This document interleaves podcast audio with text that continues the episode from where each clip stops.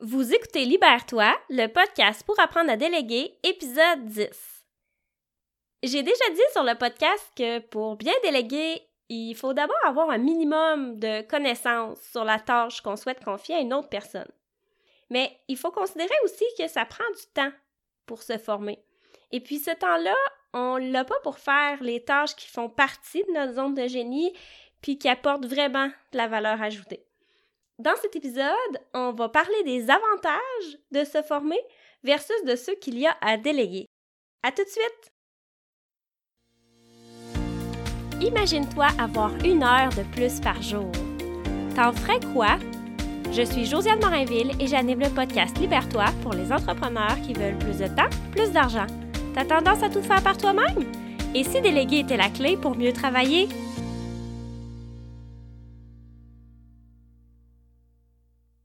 Bonjour! Aujourd'hui, on parle de si c'est préférable de déléguer ou bien de se former. L'autre jour, j'ai lu une publication sur LinkedIn et puis c'est ce qui m'a inspiré en fait le sujet de l'épisode d'aujourd'hui.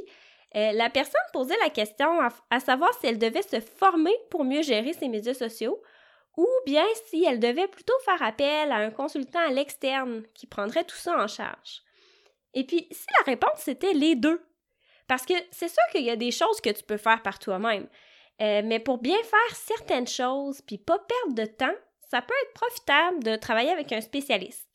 Donc, peu importe la tâche pour laquelle tu souhaites te former ou bien que tu envisages de déléguer, il y a des avantages à chacune des deux options. D'un côté, les avantages de se former.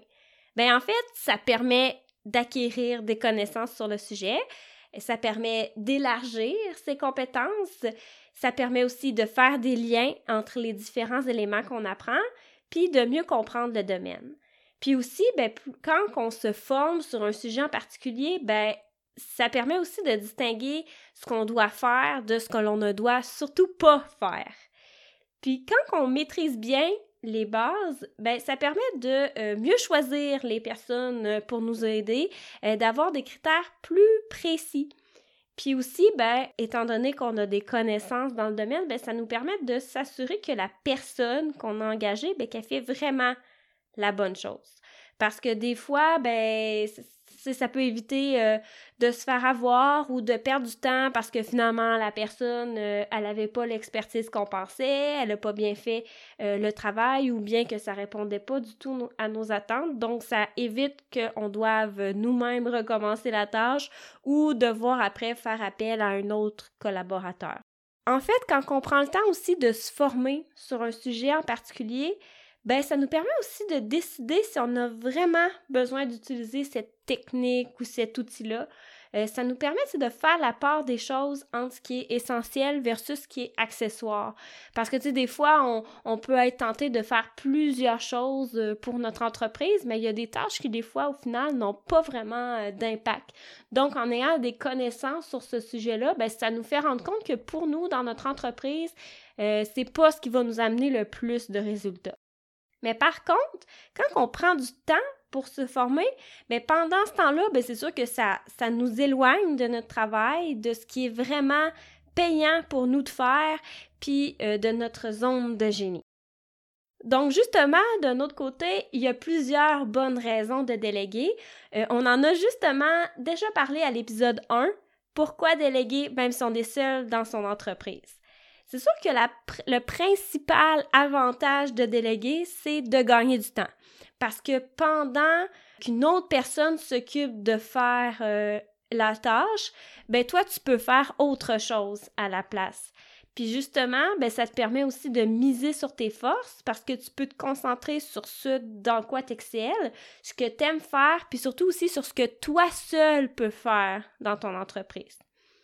Mais par contre, euh, c'est sûr que pour que la relation avec ton, collaborateur soit efficace, ben, tu dois prendre le temps quand même de bien former cette personne-là à qui tu vas déléguer la tâche. Donc, c'est sûr que pour arriver à bien la former, ben, tu dois maîtriser une partie du travail.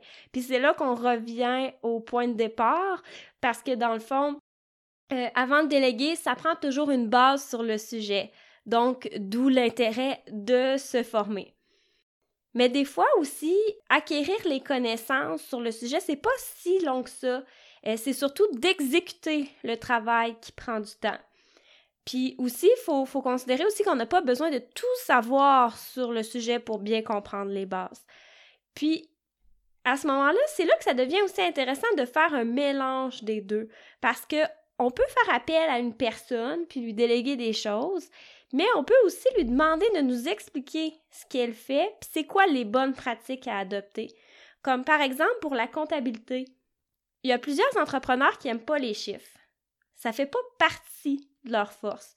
Fait qu'au lieu de perdre du temps à comprendre tout ça, euh, ils préfèrent le déléguer puis se concentrer sur autre chose. Mais c'est sûr que l'argent qui entre et qui sort dans une entreprise, c'est la base de sa viabilité à long terme. Donc, en tant qu'entrepreneur, c'est important quand même qu'on sache s'y retrouver là-dedans, euh, qu'on soit au courant de, nos finances puis du profit qu'on fait.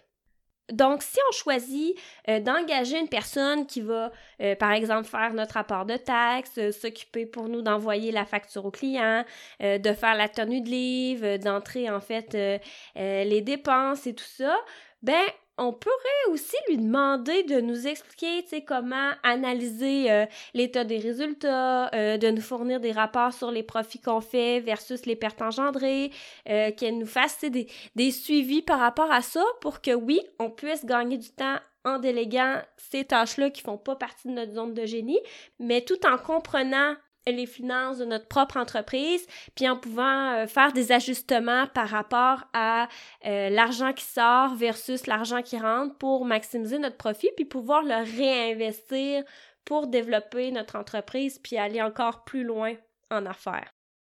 Donc, j'espère que tout ça t'a aidé à alimenter ta réflexion. Euh, si tu hésites à déléguer une tâche ou bien à te former pour être en mesure de l'accomplir par toi-même, ben sache que les deux options sont bonnes. Euh, le bon choix, en fait, ça dépend toujours du temps dont tu disposes, de ton énergie puis de ton budget. Et puis, euh, l'un n'empêche pas l'autre. Dans le prochain épisode, on va parler de comment savoir que c'est le temps de déléguer telle ou telle tâche. Selon mon expérience, il y a des signes qui trompent pas.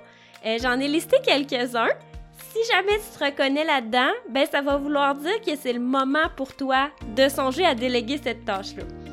Puis d'ici là, je t'invite à t'abonner au podcast pour être sûr de ne pas manquer les prochains épisodes.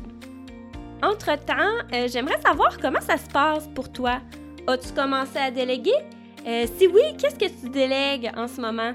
As-tu l'impression d'avoir plus de temps pour toi? C'est quoi les avantages que ça a pour ton entreprise?